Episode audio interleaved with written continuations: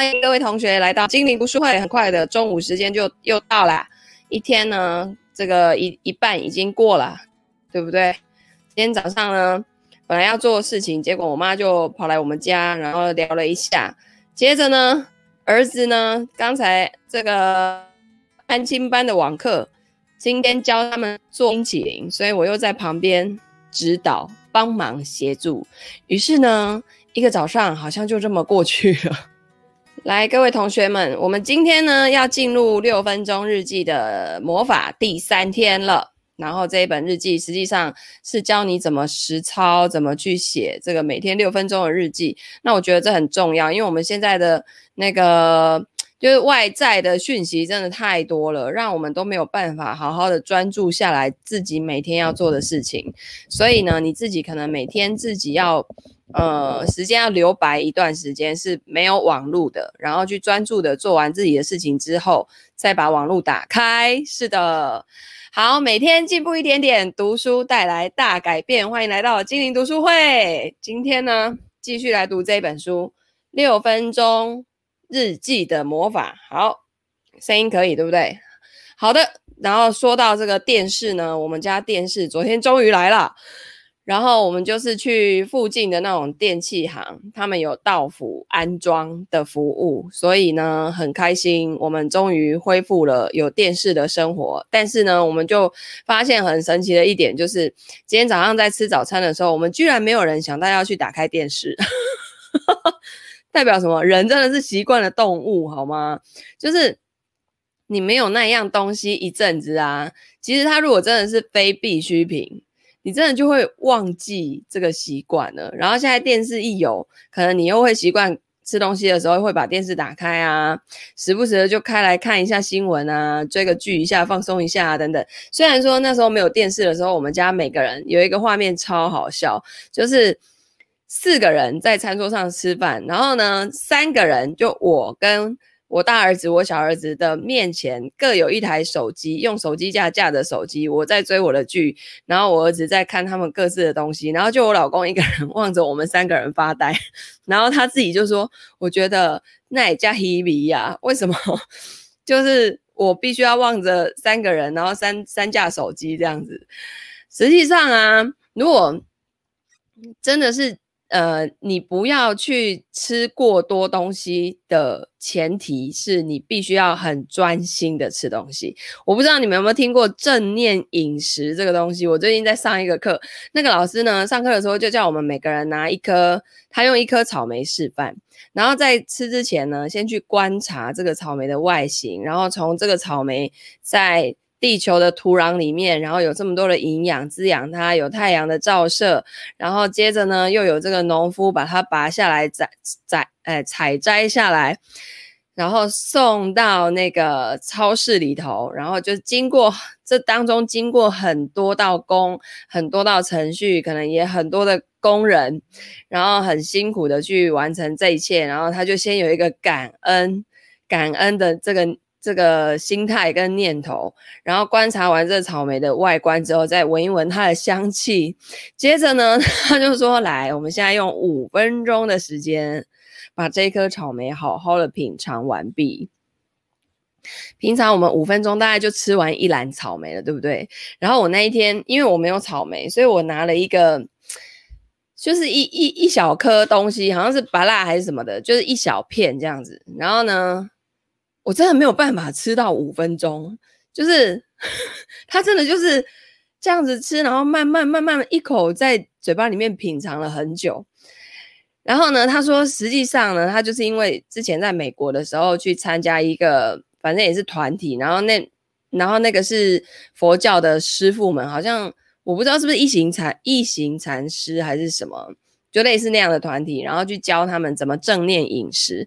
然后呢，他就想说一盘沙拉就小小一盘，然后要吃半个小时。他那时候心里就想说：天哪，要吃半个小时，那还不得要每一口都好好好好的吃吗？不然你怎么撑完半个小时？结果呢，他平常食量很大，然后那那一天那一瓶那一盘沙拉对他来说，平常就是开胃菜这样子。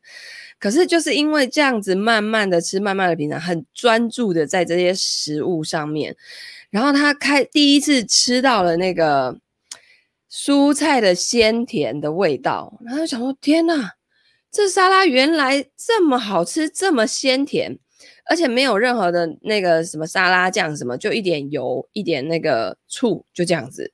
然后他他他后来呢，整个半小时吃完之后，他说他已经饱了。他很难以置信的是，他居然饱了。好，就是实际上身体所需要的根本就没有那么多。可是因为我们平常都是在无意识的情况下吃东西，在进食。譬如说，像我们家就所对啊，现在现在谁吃饭不是十到十五分钟内解决一个便当啊，对不对？然后呢，同时我们可能还在看手机的讯息，可能在看着新闻，所以你的大脑啊，根本就是还在外在的这些讯息，你根本没有在好好跟你的食物相处，跟你的食物去对话，没有好好的去品尝它。所以很多时候我们吃完了，其实你的大脑会根本不知道说你你他来不及传递讯息给你，你已经饱了。那。那一天呢、啊，早上啊，边做边吃，是不是？就是妈妈都边煮边吃，然后煮完自己也吃饱了，是不是？对。然后他他们说的所说的正念饮食，就是你每你对每一样，它当然是原食材，对每一样东西，从它成长生长的过程，到被运送的过程，到那个超市里面被你们，或是菜市场被你买走的那整个过程，然后到到你手上，而且他还说，你咬下去的第一口不要咬两下，然后就要。很快想要把它吞下去，对，他真的就是你知道那个在课堂上他五分钟，结果老师只吃了半颗。当然了，他那个草莓挺大的，大概就是蛮大颗的这样子。我看他拿在手上蛮大颗，然后他咬，他就是真的每一口都把它咀嚼到一个极致，然后真的让他在舌头里面的那种滋味里面品尝完毕了以后，他才会慢慢吞下去。然后我那一天就是吃那个小小的一片芭乐啊，哎呦，真的就是有那种平常你没有去注意到的味道跟香气跑出来，因为你咀嚼的够久，它可能跟那个口水里面的酵素什么的各种作用有没有？然后后来呢，早餐就来了，我在上那一堂堂，因为那那堂课是一大早八点就开始，然后然后早餐那个传伦老师就买回来，买回来之后呢，我就开始用这样的方式。当然我是边听课，可是因为那个课程内容对我来说很多东西我已经都知道了，它只是差在我要不要做到的那个距离，哈，所以我就边听课，然后边就是练习用那个正念饮食的方式去吃我那个早餐。就平常平常一个那个三明治，就是正方形的那种什么什么什么口味的吐司啊，我可能一个吃完我都还觉得 好空虚，很不饱，有没有？我那天居然吃了三分之二。三分之二我就饱了，饱到一个不行。然后我居然拿了三分之一出去给传文老师说：“你帮我吃，我吃饱了，我吃不下了。”就是你真的慢慢吃啊，你的身体真的不需要那么多东西。所以我觉得啊，我们现在的人会，嗯，体重啊，然后各方面啊，我觉得都是因为我们 真的就是太。他也一直往前冲，都没有注意到当下，包括吃饭也是。所以啊，你们可以试试看，你们可以去网络上 Google 正念饮食看看，它它会有那个。可是我跟你讲，那真的好考验那个你的耐性，你真的会觉得，哦，天啊，这这我就忍不住就会不小心就把它吞下去了，你知道吗？要慢下来，放下来那个速度，是不是？小红说，刚刚吐司才五分钟吃完而已，是不是？一个妈妈如果有三个孩子要带，你哪有时间那边什么正念饮食啊？那小孩子会一直来乱，有没有？可是我觉得呢，是不用刻意去吃到什么三十分钟。我觉得就是你要不看手机，然后好好的在那个当下跟你的那个吐司相处，即便你旁边可能有小孩子在跑啊，在吵啊，或是会时不时来叫你两下啊，哦。你就是坐下来，然后好好的去吃它。你也不要边吃边做什么事情，你就是这个十五分钟或者二十分钟，就只做这件事情。它其实是一种冥想的练习，我觉得也很类似。因为我记得以前我去中台禅寺打禅七的时候，我们会有那个呃静态的，就是打打坐嘛，跟动态的要走香，就是你打。坐久了腿真的会麻掉，所以你要下来走，然后你走的当下也要保持正念。然后我以前就很无法理解，为什么走的当下还要保持正念。然后师傅就是说，就是留意你的每一个步伐，踩下去你身体的感觉什么，而不是你边走边踩，然后心里边在想工作的事情。然后以前我特别没有办法理解，这是这这有什么好想？不就是踩下去吗？不就是这样子吗？可是呢，我真的觉得人人呐、很有趣，它是一个你的年龄越大，你就会。越对很多东西有所体会的那种动物，所以我觉得人生其实很有趣的，好不好？好，那我们今天呢，走路就走香，它其实就是对，就是走路的意思。然后要慢，有慢香，还有快香。慢的那种就是慢到一个极致的，然后快香就是也是要你就是要很专注在当下，反正很有趣就对了哈。有机会可以去试试看。边听音乐边走，对，他们就是，呃，一次只能做一件事的概念，然后你的脑子要专注在当下的那个动作，所以不会有听音乐。很有趣，对不对？然后大家觉得啊，这样好无聊，这样好无聊哦。那是因为你没有专注在当下，你做的所所有的每一个动作，所以你才会觉得无聊。就像我们去跑跑步机好了，也会觉得在那跑步机上都一样的动作啊，不听点音乐实在是太无聊了，也跑不久，对不对？哦，然后可是呢，在这个正念的这个。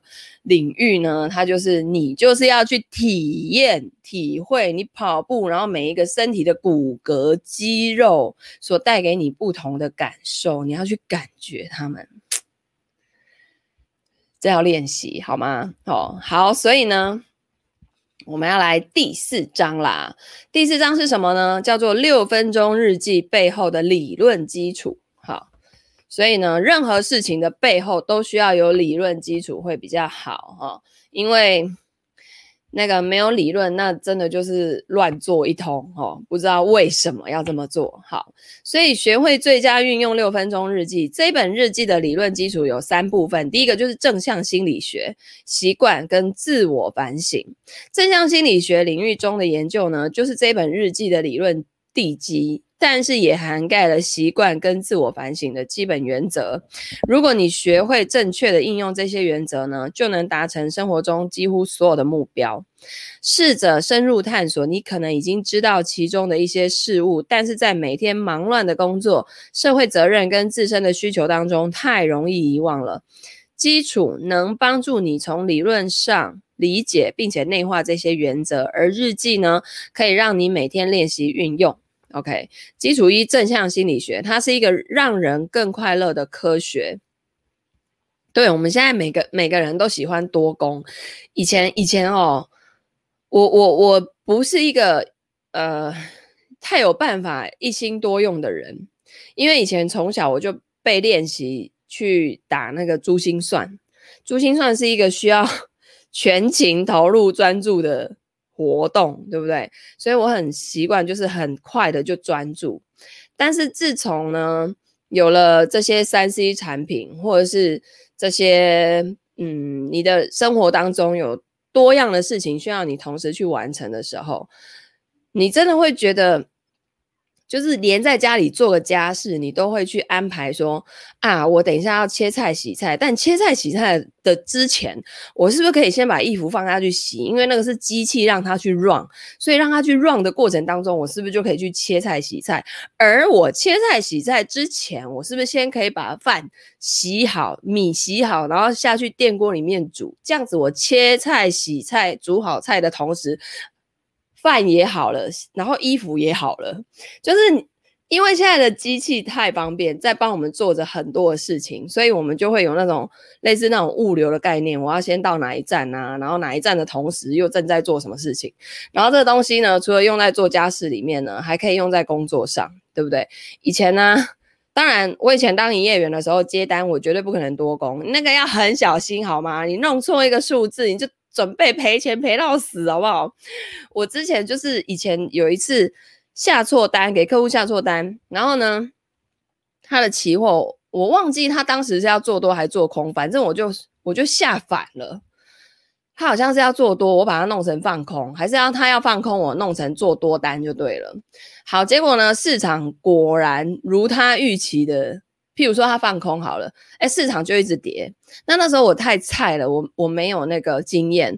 照理说，你只要下错单、错账的话，是要马上反向冲销，冲回来之后呢，有价差。哦，就是公司会帮你付。如果是赔钱，第一次的话，公司一般证券公司会就是譬如说七三啊或八二，他会看你第一次。但是你在第二次的话，可能你自付额就要变高，变六四，然后在第三次就五五，然后在第四次就就是就是你做太多次了嘛，你怎么会这么不小心呢？哈、所以一般呐，一个月错个一次就已经算很频繁了。所以那个当下我没有立刻反向冲销，我就在那边。想说，等一下会不会就涨回来？等一下会不会就涨回来？涨回来的时候我再冲掉，这样至少不用赔钱。结果你知道吗？就真的一直，譬如说，就真的一直下去这样子。然后，然后已经过了十分钟了，来不及了。你就在那时候反向冲销，公司也不认账了，因为公司的规定就是十分钟以内你要反向冲销回来，否则一切盈亏自负。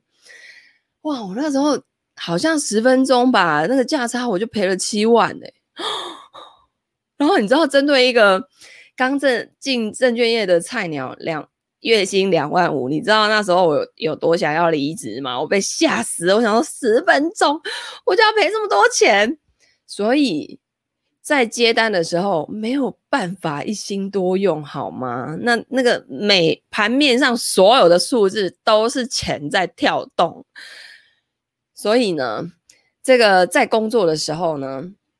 只要电话一来，我就必须放下我手边所有的事情，专心的听客户的指令，专心的写好委托单，然后把它那个那个委托出去。后来还变成那个我们自己营业营业员的那个系统，就可以帮客户按好，直接下单下出去。那更可怕，你如果不够专心的话，你按出去就出去了。以前单子写好丢给后面的 key，你可能啊想说啊错了错了，赶快抽回来。你那个。电子下单一送出去就再也回不来了，交易所收到立刻就撮合了，好不好？哦，所以所以我觉得多工啊还是要看情况哈、然后可是很多东西，譬如说我们开车的时候啊，骑机车的时候还可以听音乐啊，干嘛干嘛的，那个其实都是因为我们太熟悉这些动作了。基本上在运作的已经都不是意识，而是潜意识在替我们运作了哈，所以我们就可以同时去想很多工作的事情啊，什么事情啊，然后你车子还边在开这样子齁。好，那正向心理学是什么呢？心理学家可不是总在研究快乐的哦。事实上，一直到九零年代晚期，心理学领域的研究几乎都集中在人生负面角度，主要是研究心理疾病的治疗，还有人该怎么样处理重大的痛苦，像是忧郁症啊，或者情绪崩溃等等。这种现象的一个主要原因呢，是心理学这个研究领域的经费总是非常依赖政府的资金。二次世界大战之后，这些钱是几乎全数投入到治疗因为战争而产生的心理疾病。接下来的五十年呢，心理学界的研究重心都维持不变，而一直被遗漏在外的，就是那一些没有受到任何心理疾病或失调症折磨的人，也就是在大部分的情况下对自己的人生还算满意的人。简单的说，就是所谓的正常人。那有一些持怀疑态度人读到这里，可能会认为正常人是不快乐的，这个是天大的错误。统计数字清楚指出，在一百四十六份不同研究中，对来自十六个国家，总共十八万八千名成人，包括一万八千名大学生进行的调查，绝大部分的人都认为自己相当快乐。一如既往的，看例外的人就能证实这项法则：战争时期跟政治迫害。譬如南非的种族隔离，或者是柬埔寨的种族灭绝，就是完全不同的状况。但是呢，如果你今天你走在今天的街道上，你可以安全的假设你遇到的大部分人都是快乐而非不快乐的。同样的研究也显示，幸福快乐平均分配在不同的年龄层、文化、性别、收入跟国家。好，你要如何让人更快乐呢？好，那么什么会让人生值得活呢？什么能够改善人的幸福程度？他们要如何创造出自己真正喜爱的人生呢？你要如何让人更快乐、更充实，而不只是在弥补缺陷不足呢？如果你可以测量一个人的主观幸福程度，从负十就是极度的悲惨，到正十叫做超级快乐，那么正向心理学的主要问题就是。如何提升一个人的幸福程度，从一到四，或是从五到八，而不是从负八拖到负三，或者是从负二到零啊？简单的说呢，你要怎么样让健壮的花朵绽放盛开，而不是让快枯萎的花朵健康起来？正向心理学是对人类如花开。如花盛开的研究，探讨美好有意义的人生需要什么样的科学？一般的假定是呢，从负五复原到零就等于得到幸福快乐了。然而，研究指出这是一种逻辑的谬误。我们的直觉啊，都会同意，如果这个人不再受忧郁症所苦，也不表示他每天早上醒来都会神采飞扬的对这一天充满期待。不管当事人先前患的是什么病，快乐的人生都不会在疾病治愈之后就自动产生。换句话说，在刻度表上的零跟其他大于零的数字有根本上的不同。它这个图是这样，看得清楚吗？哎，这边是十，哎，这里是十，这边是负十，然后中间这边有个零，哦，所以就是如果是忧郁症很严重的，可能就是超级不快乐嘛。然后呢，嗯、呃，没有忧郁症了以后，他可能回到零，可是并不代表他就会觉得自己天天是快乐的哈、他只是不再忧郁而已。因此呢，美好人生需要自己的研究跟单独的解释，单纯的反转传统就是。负面心理学的理论原则是不可行的。基于这个因素呢，正向心理学研究并非疾病跟失调症导向，而是专注于研究人们的幸福感，寻找持久的和可持续扩增的快乐。好，然后呢？他说：“每一个人都能够解开幸福的算式哦。正向心理学跟他所根据的科学研究可靠性息息相关。到目前为止，这些研究的明晰程度令人赞叹。虽然几乎所有的理论都会有一个相反的理论，但是直到现在，对于正向心理学的关键讯息仍然没有经科学证实的反面观点。简单的说呢，正向心理学成功展现了以下几点。”第一，感恩对一个人的快乐程度至关重要，因为感恩，你就会觉得你是拥有它。一个人没有的话，他不会去感恩，对吧？譬如说，感恩那个，我们家终于有新电视了，就是一台电视要出现在我家，需不需要很多人的一起共同的努力？包括昨天来帮我们家。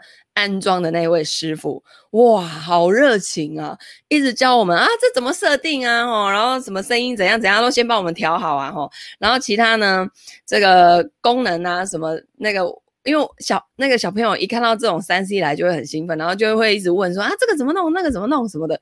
然后呢，他就是很很热情的一直回答，然后回答到他在我们家那个量尺都忘记带走这样子，反正就是。很有趣哈，所以当你感恩的时候，你就会觉得你拥有这个东西。当你觉得你拥有这个东西的话，你自然而然的就会感觉到快乐，对吧？好，那丰富的生活比富足的生活更重要。譬如，呃，会地位等物质因素啊，都不是个人长期快乐程度的决定因素。所以你们也可以看见，就是真的很多那种我们认为的很成功的人士。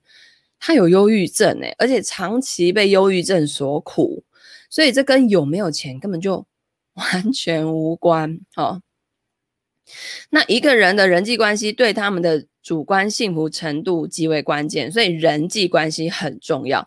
你一定要有你那种在在你内圈的人，就是可以滋养你的人，然后你可以在他们身上嗯、学到东西的人。哦，然后中圈的人呢，可能就是，嗯、你可以滋养他，他们也可以滋养你，然后互相的这种合作关系等等都是很好的。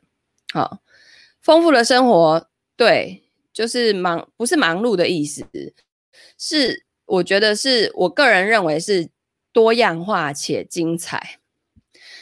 就是譬如说，像我的生活在在二零二零年二月之前，其实是很精彩的，因为我可能会去去这里去那里，然后跟很多人很多的活人活生生的人见面聊天，然后分享交流等等的，然后呢，去看这个世界上各种其他不同的文化，然后带家人也是出去玩，然后跟小孩子也是可以。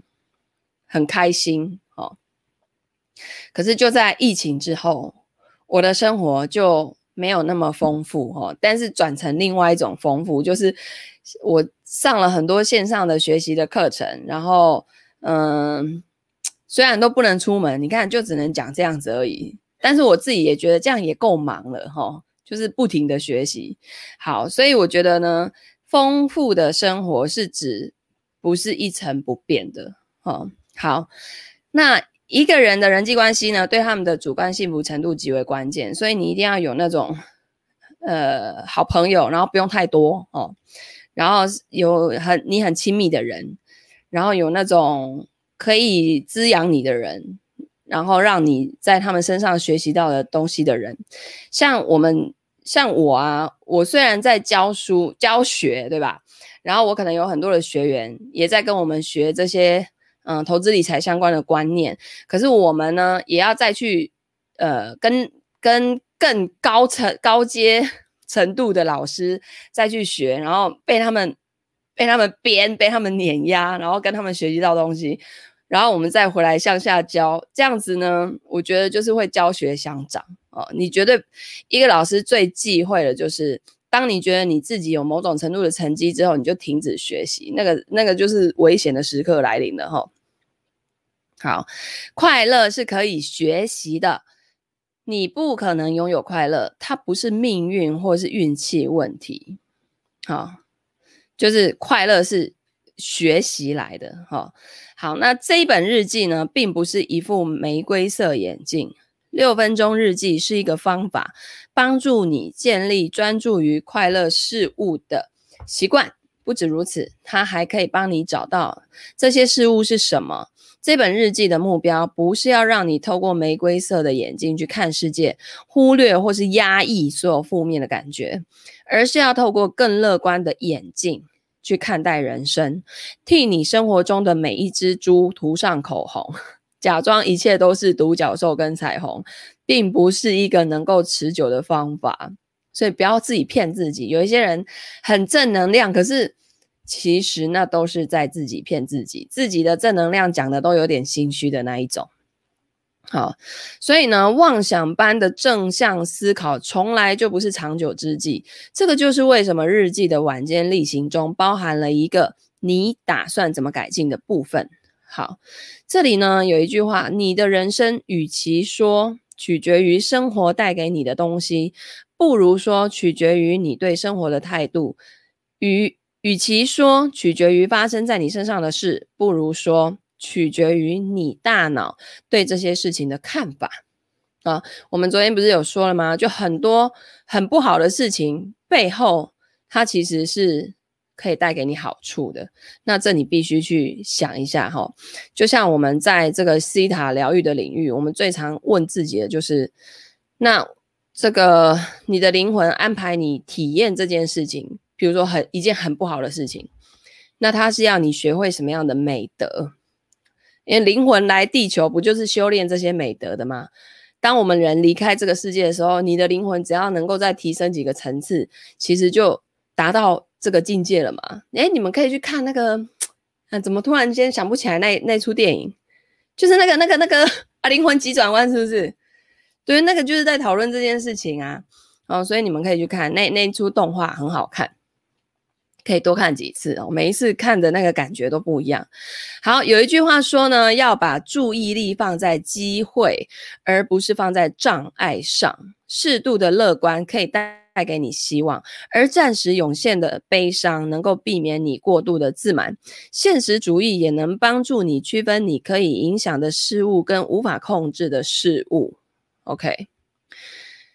好，你认识这种人吗？哈，有些人呢，不管遇到什么情况或者是环境，看起来永远非常快乐。其实这种人的内在世界跟他们表现出来的样子啊，可能会非常不一样。因为否认负面的情绪，会导致更深刻、更持久的负面情绪。就是，对，就是你，你要直面你的那些悲伤情绪，而不是把它包起来。哦，到时候会越包越大包。OK。好，然后我们的当代社会啊，被消费文化跟社群媒体形塑，中心思想就像这样子：我很快乐，我沐浴在爱中，我很性感。你们自己去看 FB 上面，多少人都是报喜不报忧，对吧？哦，然后我是独一无二的，因为我正在做不一样的事，有没有？就是有时候啊，那那个。有一些人呢、啊，他们可能自己觉得自己不够好的时候，在看 FB 啊，会更越看越自卑，他都会觉得啊，我那个朋友他又去哪里玩了啊？哇，他最近又升官加薪了，哇，他怎么那个事业做的这么好，这么成功哇？然后你看完就会觉得自己好像什么事都没有完成它，然后就会开始焦虑，有没有？实际上啊，大家都是把最好的展现在那个。社群媒体上面，因为大家也都不喜欢看一个人整天在那边唉声叹气，然后在那边在那边就是 那个那个叫什么，讲那些丧气的话，或是散发负能量，那个久了那种账号你也不会想看嘛，对不对？哦，假乐观闷不住，对，我觉得要直球跟他对决，好不好？哦，就是没有那种什么什么。把负面情绪包起来的没有，那个要把它掀开，把脓挤出来，不然那个脓最最后越大包，然后爆炸，那还得了？是不是？好，好，然后或者是说，哎、那个快点看我啊，我的生活比你们的酷多了。一整个世代的成长过程中啊，都认为恐惧、焦虑、悲伤、罪恶等负面的体验是完全不可以的。然而，有个关键点是，如果没有负面情绪，我们就不可能体验到正面的情绪。没有阴就没有阳，没有恐惧就没有勇气，没有黑暗就没有光明，没有死亡就没有命，没有紧张就没有放松，而没有悲伤也就没有快乐。要感觉快乐，一定程度的负面情绪是绝对必要的，甚至是很健康的。你越早接受你无法完全避免悲伤跟痛苦，就能够越快停止你避开的个人幸福。你无法创造很久完美的幸福，但是你可以让它扩展到最大。你无法创造完美无瑕的人生，但是你可以活出美好的人生。六分钟日记呢，无法将你带入纯然的幸福当中，但是如果你以正确的方式来用它，你将会比以前更快乐。你会更加的认识自己，更深爱，更深的爱自己，也更加接近你的梦想。OK，好，基础二叫做习惯哦。那个通往最佳的你的快速道路就是习惯的养成。诶，这个养成真的不用太多天。像我们家呢，习惯不打开电视。今天早上吃早餐，那个大家就是都还是在原地发呆，然后。没忘记要去打开电视，那个我就瞬间觉得习惯真是影响人太大了哦。那个很多，如果你可以把你的那些习惯都弄成潜意识、无意识，就像你那个健身，像有些人已经把那个健身的习惯培养到一天不做会浑身不对劲的那一种，那个是因为已经都养成习惯了。所以他这边提到说，人呐、是习惯的动物，每天有百分之九十五的决定都是不经意识思考而做出来的。这些决定呢，是我们的潜意识在几毫秒之内就做出来的，而由常态跟自动化来规范。平均来说呢，每天有百分之七十的想法跟前一天是一样的。而百分之四十的行为是每天重复，完全出自于习惯。所以说呢，要让习惯离开老规矩，这很困难，是可以理解的。想象下面的情境：一家广播电台举办了一个奖金五万美元的竞赛，电台主持人海莉布鲁克斯会在这一周内的某一个时间，随机打电话到当地民众的家里，任何人只要在接电话的瞬间讲出主持人的名字，啊，就是一接起来，然后就讲说海利布鲁克斯这样，而不是说 Hello，this is 叉叉叉这样子哈，不会不是讲自己的名字的话，就可以得到五万美元。然后你你目前欠债四万五千美元，如果赢得这个比赛，你可以轻易的偿还债务哦。那这个竞赛呢，在镇上掀起了热潮，每一个人都在讨论。而你很幸运的拥有一周的假期，所以从星期一开始，你一直能够以“我是海利布鲁克斯”接听每一通电话。就是你可能这个活动还没有开始，他只是公布了一个这样的规则，你就开始呢。每天练习，接到电话就 Hello，this is 什么什么什么，有没有？我是谁谁谁，我是海利布鲁克斯，是主持人的名字。去接听接听每一通电话。OK，现在是星期六晚上八点五十七分，你正在准备看 HBO 最新一集的《冰与火之歌》，听说这个也很好看哈。你正在准备美味的三明治，打算搭配影集享用的时候，电话响了。此时。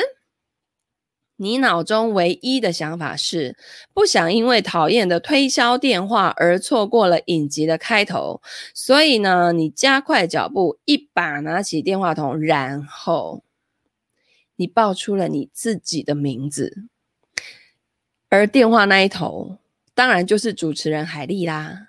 那当然的，你就没有赢得这五万美元啦。这种事情怎么会发生呢？答案很简单，你内在的习惯动物再一次展现给你看，谁才是老大。不管五万美元对你来说有多么的意义重大，意愿跟习惯就是两件不同的事情。短短几天不足以改变你的习惯，将那一只动物从习惯的牢笼之中释放出来。实际上呢，大约要花六十六天才能做到哦。所以大家都说二十一天，实际上我觉得二十一天是不够的。嗯，那这点呢，所以以后我们的 ETF 挑战营是要来搞个六十六天嘛？那大家会不会晕倒？应该不用，参加三轮是不是就直接六十六天了？哈。好，这个呢，稍后遇到再详细解说。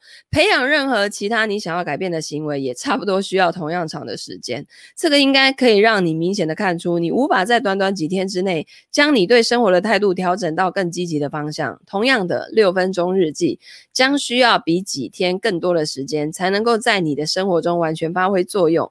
不过，既然它会陪伴你超过六十六天。呃，其实这本日记哦，将会陪伴你大约有半年这么长，所以呢，你会拥有相当充足的时间，按照自己的意愿去培养或是舍弃任何习惯。为了要让转变成功，你需要做的是一小步一小步的前进，而不是大幅的改变。所以从小处开始，但是梦想要远大。然后呢，观察习惯如何随着时间慢慢成为你的一部分。意志力是有限的资源啊、罗伊·鲍麦斯特跟他的萝卜，好，他这边是要讲故事了吗？好，其实为什么减肥说要靠意志力，戒烟说要靠意志力啊？为什么永远无法无法成功的原因，是因为意志力本身就是一种能量，所以当你一直在用意志力的时候，其实你能量会被消耗。然后你说这种能量消耗，你能维持多久？所以实际上根本就不是靠意志力哈，而是靠一点点小习惯的改变。OK，好，那个你知道那种艰辛的日子吗？你做了很多决定，然后每天晚上回到家都觉得彻底精疲力尽了。那一些日子里，你是否很难控制自己的本能冲动呢？你很可能放弃你的新的饮食计划，延宕重要的任务，或是很容易分心。为什么这种现象经常在一天结束的时候发生呢？啊，下面这个实验呢，由著名的社会心理学家罗伊·包麦斯特所指导，或许可以帮忙阐明上述的问题。受试者被告知实验之前要禁食，然后要求他们待在一个房间里一段时间。房间里面呢，则是有这个刚出炉的巧克力饼干跟生的樱桃萝卜。第一组可以吃任何他们想吃的东西，但第二组只可以吃生的樱桃萝卜。那个应该是蛮呛的哈。吃完之后呢，两组人都被告知要试着解开一个几何拼图，但其实呢，那个是无解的哦。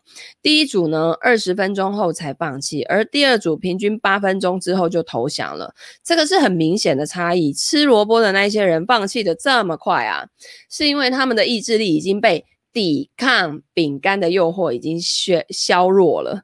所以呢，当他们又试着去解开拼图的时候，其实已经没有办法再用意志力让自己全心进入一个。痛，另外一个痛苦的任务，并不只是因为某些受试者比其他人饿。那进一步的研究也可以证实，我们每天储存的意志力其实是有限资源，不止抵抗诱惑会耗尽意志力，做决定也会。这个就是为什么贾伯斯他们总是穿同样的套头毛衣呢？然后那个奥巴马啊。